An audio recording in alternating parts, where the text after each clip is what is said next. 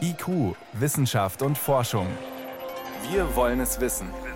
Ein Podcast von Bayern 2. Weil unsere Welt sich gerade verändert, müssen wir uns einstellen auf Neues. Zum Beispiel darauf, dass viele von uns von zu Hause aus arbeiten müssen im Homeoffice. Worauf müssen wir dabei achten und worauf unsere Arbeitgeber? Und alle reden ja über das Virus, was es alles macht. Und wir schmeißen gleich mal das Mikroskop an, schauen ganz genau hin, mit wem wir es da eigentlich zu tun haben und was wir davon lernen können, wenn wir früher oder später damit in Kontakt kommen. Aber zuerst Ab Montag sind die Schulen dicht. Wird das die Ausbreitung des Coronavirus wirklich verlangsamen? Schön, dass Sie weiter dabei sind. Wissenschaft auf Bayern 2 entdecken. Heute mit Stefan Geier.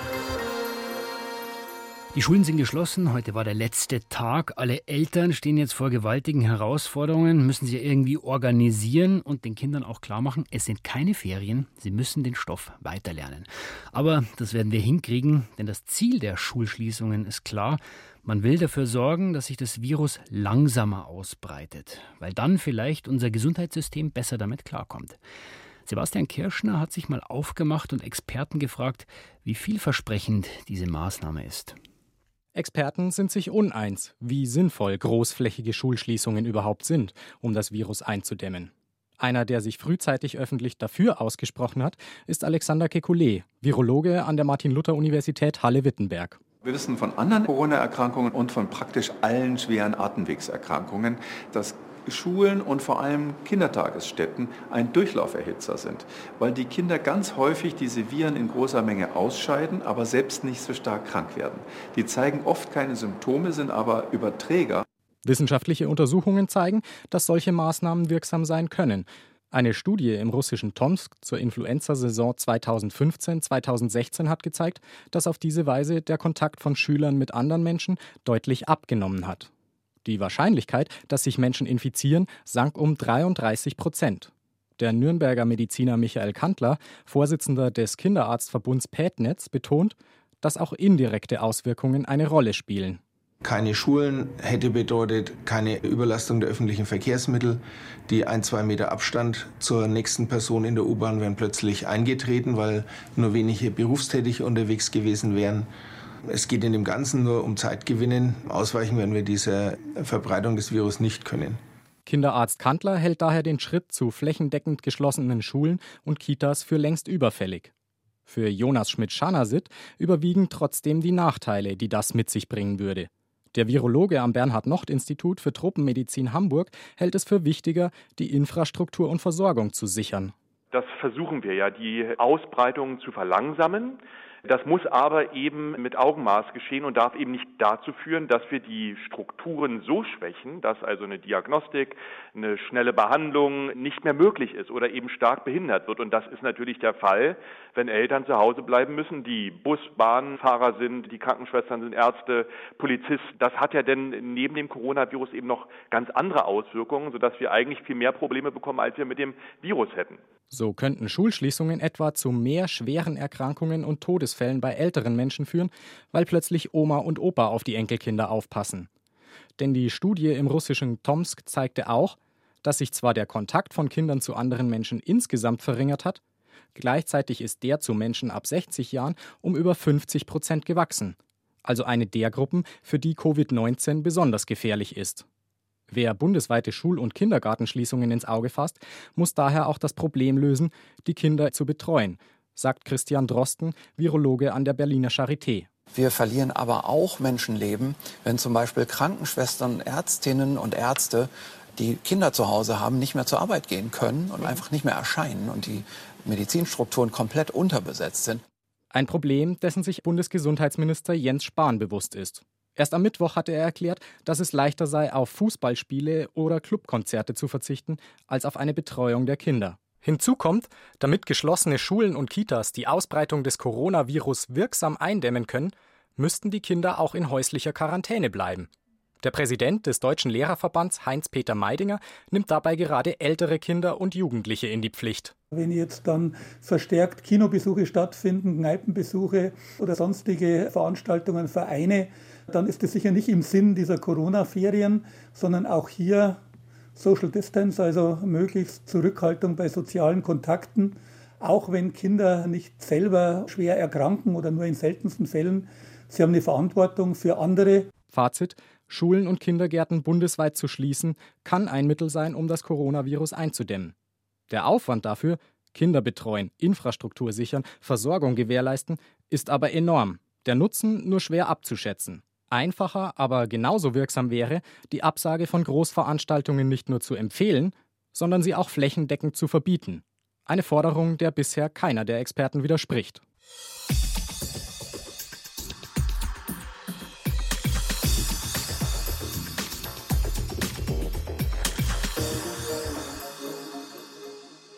Gibt ja gerade kaum mehr ein Gespräch, in dem nicht Corona vorkommt. Ja. Es wird viel gesprochen über das Virus, was es alles auslöst, wie gefährlich es ist, wie wir damit klarkommen. Aber mit wem genau haben wir es da eigentlich zu tun? Das kann ich jetzt meine Kollegin Jan Toczynski fragen. Wir werden mal bildlich gesprochen ins Mikroskop schauen. Jan, wenn jemand dieses Virus in sich trägt und jetzt niest und dann ist der Tropfen in der Luft oder auf dem Griff im Bus, jetzt gehen wir mal ganz nah ran. Was sehen wir dann? Das ist eigentlich ganz hübsch, was man dann sieht. Das ist ein rundes Etwas mit einem Kranz. Da haben sich äh, Grafiker schon ganz viel Mühe gemacht und das sehr hübsch dargestellt. Ähm, ja, der Kranz daher auch der Name der Familie, der Virenfamilie Coronaviren. Also faszinierendes ähm, Bild, das wir da sehen. Jetzt geistert durch die sozialen Medien dieses äußerlich schöne Virus, das uns so viele Probleme bereitet, kann sich 72 Stunden auf Oberflächen halten. Da kriegt man erstmal einen Schreck. Die Forscher hat es gar nicht so sehr überrascht, weil man aus dem ersten SARS-Ausbruch, dem ersten SARS-Virus, auch schon weiß, dass sich das Virus über mehrere Tage sogar auf Oberflächen halten kann. Was die Forscher festgestellt haben, sie haben das in der Luft, in den Aerosolen nachweisen können, in den Luftpartikeln, und zwar äh, drei Stunden lang. Auf Kupfer hat sich das immerhin vier Stunden gehalten, was auch interessant ist, weil Kupfer eigentlich als sehr abweisendes mhm. Material gilt, auch bei Krankenhauskeimen etwa. Und es hat sich auch immerhin 24 Stunden auf Papier wiederfinden lassen und eben bis zu drei Tage auf Stahl und Plastik. Und es hält sich eben nicht nur dort, sondern es ist auch tatsächlich noch infektionstüchtig, kann also ansteckend sein. Allerdings muss man sagen, das Ganze hat im Labor stattgefunden und die große Frage ist, reicht die Virenmenge, die man da nachgewiesen hat, wirklich, um dann tatsächlich äh, wieder neu zu infizieren? Also ist das wirklich ein denkbarer Übertragungsweg? Also die gute Nachricht ist auf jeden Fall, mit unseren normalen Reinigungs- und Desinfektionsmethoden kriegen wir das Virus gut weg, was ein, einfach an der Beschaffenheit liegt. Wie ist es denn genau beschaffen? Also es ist ein äh, sogenanntes human-pathogenes Virus. Wir kennen solche Viren von der Influenza, von Ebola, Mumps mhm. oder Masern. Das ist ein Virus mit einer Hülle. Das also hat, eingekleidet. Genau, das hat also einen kleinen Mantel, eine, eine äußere Struktur, wie eine Art Doppelwand. Und in diesem Mantel, das ist in gewisser Weise eine Art Tarnkappe, weil da sind Elemente aus der Wirtszelle drin. Also das Virus klaut sich Elemente seines Wirts und äh, da sind also Proteine drin. Und man teilt eben je nach, nach Virushülle die Viren in unterschiedliche Kategorien, weil die Hülle Hülle dafür entscheidend ist, wie das Virus in der Zelle aufgenommen wird. Es gibt eben die behüllten Viren und die nackten Angezogen Viren. Ja. Genau. Und diese äh, unbehüllten Viren, die zerstören ihre Wirtszelle. Das macht das behüllte Virus, also das Coronavirus, nicht. Okay. Jetzt wollen wir ja diesen Feind noch besser kennenlernen. Welche Funktion hat denn diese Hülle? Ja, der ist schlau. Durch die Hülle kann nämlich äh, das Virus die Immunabwehr des Wirtes eben leichter unterlaufen, eben weil es Elemente des Wirtes in der Hülle hat. Und das hilft dem Virus, sich besser an den Wirt anzupassen. Und diese Eigenschaft ist wichtig und wir erkennen das auch daran, dass eben sämtliche Viren, die Pandemiepotenzial haben, also HIV-Virus, die SARS-assoziierten Coronaviren, Influenza, die hatten eben eine Hülle oder die haben eine Hülle und tricksen damit den Wirt gewisser, gewissermaßen aus, aber sie sind eben nicht so stabil oder die Hülle macht sie nicht so stabil bei Hitze oder eben auch Desinfektionsmittel zum Beispiel. Diese Hülle ist fragil und kann dadurch eben dann zerstört werden. Also das sind dann die nackten Viren ohne Hülle widerstandsfähiger. Ja, also wir kennen diese hüllenlosen äh, Viren zum Beispiel bei Polio oder Noro oder dem Hepatitis A-Erreger und das sind Viren, die können sich bis zu 14 Tage, zwei Wochen mhm. äh, auf Oberflächen halten. Umhüllte Viren sind eben nicht so stabil, weil die Hülle anfällig ist und äh, durchaus durch Wärme und warmes Wasser eben auch schon ja, kaputt gemacht, zerstört werden kann. Oder eben durch Alkohol, wenn man eben im Gesundheitsbereich desinfizieren muss. Also das ist schon noch so eine Stelle, zum Beispiel im Krankenhaus, da braucht man dann tatsächlich Desinfektionsmittel. Also das ist tatsächlich so, wir brauchen Desinfektion beispielsweise durch äh, ethanolbasierte Mittel, ja, mit einem, ja, man sagt zum Gehalt 62 Prozent Ethanol sollte da drin sein. Eben alkoholbasiertes Händedesinfektionsmittel auch auf Propanolbasis. Ähm, das nennt man dann Virozid. Ja, ja, das macht die Viren dann wirklich äh, kaputt. Ähm, wir wissen eben aus anderen äh, Coronaviren, dass die auf äh, unbelebten Oberflächen wie Metall oder Glas oder Plastik wirklich eine gewisse Zeit überleben können. Äh, das SARS-Virus von dem ersten Erreger, das kann bis zu sechs Tage infektiös sein. Und eben weil diese Erreger sehr ähnlich sind, ist man davon ausgegangen, dass sich jetzt auch dieser neue Erreger durchaus länger auf Oberflächen halten kann. Aber es ist eben tatsächlich nicht so alarmierend, wie es klingt, weil man weiß eben nicht, ob die Menge der Viren, die sich auf der Oberfläche hält, auch auf Türklinken beispielsweise, äh, in Toiletten, das könnte so ein Umschlagplatz sein. Aber man weiß überhaupt nicht, ob die Virenlast ausreicht, um da überhaupt zu infizieren. Zumindest ist Stand heute kaum ein Infektionsfall nachgewiesen, wo auf diesem Wege die Infektion stattgefunden hat. Also Hände waschen hilft auf jeden Fall immer noch und wir lernen, man muss seinen Feind kennen. Wir haben ihn jetzt wieder ein klein wenig besser verstanden. Vielen Dank für diese mikroskopischen Einblicke, Schantoczynski. Sehr gerne. IQ, Wissenschaft und Forschung gibt es auch im Internet. Als Podcast unter bayern2.de. Das bayerische Innenministerium muss sich rechtfertigen. Mitarbeiter der Computerzeitschrift CT haben entdeckt, dass interne Sitzungen per Videoübertragung sichtbar waren, ungeschützt im Netz. Mit einem kleinen Softwareprogramm war es möglich, diese Videokonferenzen zu sehen. Jetzt leben wir eben in Zeiten von Corona und immer mehr von uns müssen von zu Hause aus arbeiten, Homeoffice. Das heißt ja zum Beispiel auch Videokonferenz. Jetzt zeigt diese ungesicherte, diese abgehörte Videokonferenz des bayerischen Innenministeriums, so ganz unproblematisch ist das Ganze nicht, weil solche Gespräche sollten ja eigentlich geheim sein. Was muss man beachten? Das konnte ich vor der Sendung Udo Schneider fragen, IT-Experte beim Softwareanbieter Trend Micro. Erste Frage, worauf sollte ich denn aufpassen, wenn ich zu Hause arbeite und an einer Videokonferenz teilnehmen muss? Nun, wenn man sich die, nennen es mal, privaten Dienste anschaut, dann muss einem einfach klar sein, diese Dienste sind nie dafür gedacht gewesen, A, Daten wirklich geheim zu halten und schon gar nicht im Zugriff der Firma zu halten. Und in der Regel kann ich auch nicht davon ausgehen, dass mein Gegenüber genau nur ein spezielles Videoconferencing-Tool installiert hat. Das heißt, es kann durchaus passieren, wenn ich mit verschiedenen Kollegen kommuniziere, dass der eine benutzt Skype, der andere benutzt Hangouts, der dritte macht es dann über WhatsApp Videochat, der vierte ist ein Apple-Freund und benutzt FaceTime. Und schon habe ich Firmeninformationen auf vier, fünf verschiedene Anbieter verteilt, ohne sie als Firma wirklich unter Kontrolle zu haben. Wie wichtig ist es denn, dass ich eine gesicherte Verbindung habe? Also, dass ich es jetzt nicht über WhatsApp mache? Nun, man muss immer überlegen, wer ist der Anbieter, was macht der Anbieter mit, mit diesen Informationen unter Umständen. Es gibt auch durchaus Anbieter, die kostenlose Webkonferenzen erlauben, ähm, mit der Bemerkung, ja, wir werden halt Werbung einblenden oder die Inhalte drittverwerten. Das sollte man vielleicht im Filmumfeld nicht unbedingt benutzen. Und das ist halt ein Vorteil, wenn ich einen kommerziellen Dienst benutze, der speziell auch von der Firma gezahlt wird, dann bezahlt die Firma diesen Dienst dafür, dass er halt diese Dienstleistung bereitstellt. Das heißt, ich bezahle für etwas, was ich bekomme. Wenn ich die gleiche Dienstleistung kostenlos bekomme, bezahle ich als Anwender vielleicht auch, nur nicht mit Geld, sondern mit meinen Daten. Wenn ich jetzt all meinen Mitarbeitern die gleiche Lösung zur Verfügung stellen möchte, eben dass es nicht verteilt ist, worauf muss ich denn achten? Es gibt ja Sachen, die sind webbasiert, es gibt eigenständige Programme, es gibt Zusatzprogramme. Die Palette ist sehr breit. Es hat auch verschiedene Vor- und Nachteile, auch was die Sicherheit angeht, auch was den Komfort angeht. Und ich denke, das Entscheidende ist, als Firma heutzutage muss ich die Entscheidung wirklich bewusst treffen. Ich muss mir bewusst überlegen, was sind meine Anforderungen, was sind meine Risiken oder wie hoch ist mein Risikoappetit und dementsprechend auch dann die Entscheidung treffen. Was leider in der Realität häufig passiert ist, dass, Stichwort jetzt Corona, auf einmal alle ins Homeoffice geschickt werden. Es dann heißt, huch, wir brauchen eine Videokonferenzlösung oder eine Chat-Lösung oder was auch immer und dass dann auf einmal sehr schnell ein Werkzeug ausgewählt wird, das dann vielleicht nicht passend ist. Jetzt sind wir ja in dieser Ausnahmesituation Corona. Würden Sie sagen, Herr Schneider, wir sind in Deutschland auf sowas eigentlich ja, zu schlecht vorbereitet? Weil es muss ja jetzt bei vielen Hals über Kopf gehen. Es gibt Branchen, die sind sehr gut auf Telearbeit. Ich benutze mal bewusst diesen alten Begriff. Auf Ihre Tele zum Beispiel? Ich kenne das von Trend Michael. Wir haben eine interne Firmenpolicy, die ganz klar sagt, jeder Mitarbeiter muss von zu Hause aus arbeiten können. Das ist auch schon vor Corona. Wir haben die Tools bereitgestellt. Wir müssen nur schauen, ob wir mit der Menge auf einmal klarkommen, dass aber mal alle Mitarbeiter im Homeoffice sind. Und ich denke mir, das ist ein Punkt, wo man in Deutschland einfach sehen muss, selbst wenn ich als Firma schon Homeoffice-Vorkehrungen getroffen habe, Können meine Systeme jetzt mit der Menge von Mitarbeitern klarkommen, die im Homeoffice sind? Ich denke, es ist das eine, wenn ich davon ausgehe, dass 20 Prozent meiner Mitarbeiter im Homeoffice sind, wenn sie halt von einer Geschäftsreise kommen, oder ob auf einmal 100 Prozent aller Mitarbeiter im Homeoffice arbeiten. Das stellt andere Anforderungen an das System. Aber es gibt auch ganz klar Firmen, die unter Homeoffice einfach verstehen, nimm deinen Laptop und liest deine E-Mails zu Hause, aber keinerlei Dienste bereitstellen. Und dann passiert halt genau das, dass die Mitarbeiter sich Chatdienste raussuchen, Videodienste raussuchen und auf einmal Firmendaten über verschiedenste Kanäle verteilt werden, die da eigentlich nichts zu suchen haben.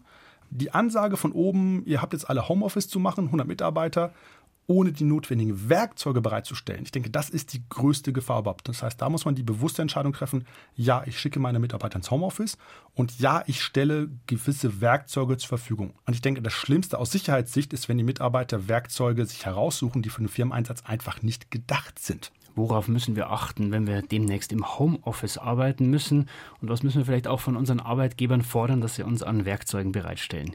Das waren Einschätzungen von Udo Schneider von Trend Micro, einem Anbieter von Sicherheitssoftware. Ich danke Ihnen für den Besuch im Studio. Vielen Dank. Sie hören Bayern 2. Bayern 2.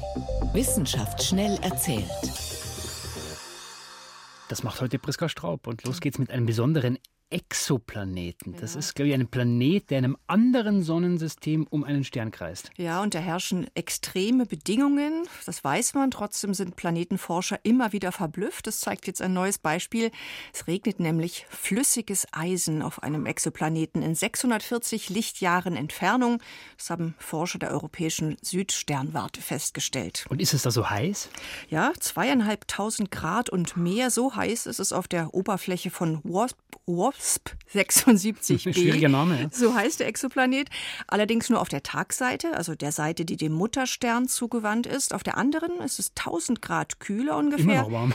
Und genau dieser Temperaturunterschied ist wichtig, nämlich durch die extreme Hitze. Da verdampfen Metalle in die Atmosphäre, werden weitergetrieben durch Stürme und eben die Planetenrotation. Und auf der Nachtseite des Planeten, wo es kühler ist, was da passiert, war lange Zeit ein Rätsel. Und jetzt geht man eben davon aus, dass der Eisendampf dort kondensiert und als Eisenregen runterkommt. So eine Art Extremwetter, ziemlich weit weg von uns. Und es geht weiter mit einem extremen Fundstück, ein extrem kleiner Vogel ähnlicher Dinosaurier klein, winziger Minisaurier. Mhm. Wie klein? Der kleinste, der je gefunden wurde, in etwa so groß wie der kleinste heute lebende Kolibri, rund sechs Zentimeter, gemessen von der Schwanzspitze bis zur Schnabelspitze. Den neuen Mini-Dino konnte man nicht exakt vermessen, weil man eben nur den Schädel gefunden hat. Als Fossil, eingeschlossen in Bernstein, ein winziges Köpfchen mit Schnabel deutlich unter einem Zentimeter. Fundort ist das heutige Myanmar und Alter rund 100 Millionen Jahre. Wenn dieses Ding einen Schnabel gehabt hat, heißt mhm. das, der Minisaurier konnte auch fliegen? Ja, ist genau die spannende Frage. War es eher eine Echse oder war es schon ein Vogel? Da man nur den Schädel kennt, kann man das nicht sagen. Man weiß aber erstaunlich viele andere Dinge. Die Augenhöhlen zum Beispiel sind riesengroß, lassen aber nur sehr wenig Licht durch. Das heißt, der Minisaurier war sicherlich tagaktiv. Und es gibt kleine, spitze Zähne am Schnabel. Also er hat wahrscheinlich keinen Nektar aus Pflanzen gesaugt, wie ein heutiger Kolibri, mhm. sondern war wahrscheinlich eher ein Raubtier. Außerdem es gibt immer bessere Chancen für auch sehr kleine Frühchen. Diese Daten kommen von der Stiftung Kindergesundheit. Die Überlebenswahrscheinlichkeit ist demnach gestiegen, gerade für Babys zwischen 1000 und 1500 Gramm Geburtsgewicht, die sogenannten sehr kleinen Frühgeborenen, wahrscheinlich durch die inzwischen doch sehr hoch spezialisierte Neugeborenen in Intensivmedizin. Ist ja an sich mal eine gute Nachricht, aber mhm. heißt das dann auch, dass die eine gute Chance auf ein gesundes Leben haben? Ja, das geht offenbar Hand in Hand. Es überleben nicht nur immer mehr kleine Frühchen, sondern auch in immer besserer Gesundheit. Das Risiko ist gesunken, dass diese sogenannte Unreife bei der Geburt lebenslange Folgen hinterlässt, gerade auch was befürchtete Hirnschäden angeht, also Hirnschäden, die zu Bewegungsstörungen führen, zu mhm. Spastiken. Da gibt es gute Entwicklungen, aber es gilt natürlich weiterhin, das Gewicht bestimmt die Gesundheit und das Überleben. Da zählt jedes Gramm. Vielen Dank für diese auch mal guten Nachrichten, Priska Straub.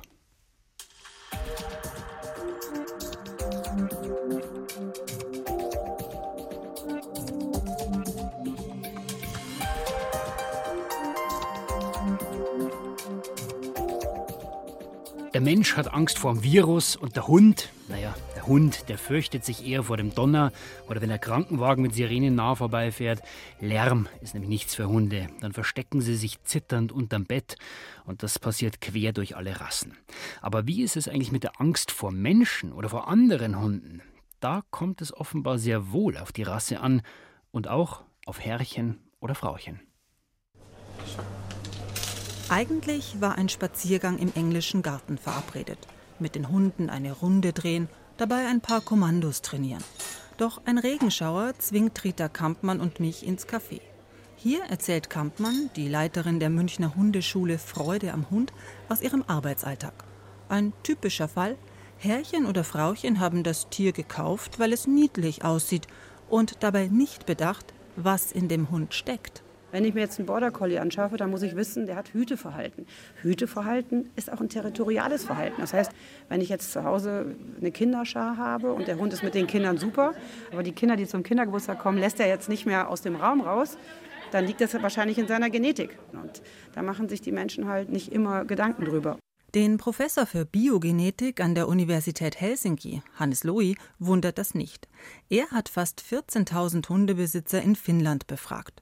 73 Prozent der Tiere in der Studie zeigten laut Herrchen oder Frauchen unerwünschtes Verhalten. Bei den insgesamt 264 Hunderassen im Datensatz suchte Lohi nach Gemeinsamkeiten und Unterschieden. Wir wollten mehr über das Verhalten der Tiere herausfinden, aber auch, in welcher Situation leben sie, was fressen sie, wie viele Hunde sind in der Familie. Es ging uns darum, gängiges Verhalten zu zeigen und mögliche Besonderheiten bei den Rassen herauszufinden. Allgemein und über die Rassen hinweg fand Lohi, ein Drittel aller Tiere hat Angst vor lauten Geräuschen. Je älter sie sind, desto mehr. Neben dem Alter spielte auch das Geschlecht eine Rolle. Die Rüden waren häufig aggressiver, die Weibchen ängstlicher. Ein entscheidender Faktor aber war die Rasse. Das heißt, wie sich die Tiere verhalten, hängt von ihrer genetischen Ausstattung ab. Frühere Untersuchungen hatten das zum Beispiel für Schäferhunde belegt. Das Gen, das bei Schäferhunden mit Geselligkeit assoziiert wird und worauf die Zucht generell abzielt, geht wohl mit Geräuschempfindlichkeit einher. Je geselliger der Hund, desto mehr Angst vor Lärm. Sorgfältigere Züchtung könnte hier helfen. Doch die neue Studie zeigt auch, es liegt nicht nur an den Genen. Mischlinge gelten gemeinhin als unkompliziert, stabil, robust. Aber Gerade bei den Mischlingshunden zählten wir viele Verhaltensauffälligkeiten. Das kam wohl daher, dass die meisten in dieser Studie Tiere waren, die gerettet wurden, die nicht aus einer Zucht kamen, sondern vorher unter sehr harten Bedingungen gelebt hatten. Diesen Punkt kann die Münchner Hundetrainerin Rita Kampmann nachvollziehen. Im Café erzählt Kampmann vom typischen Fall.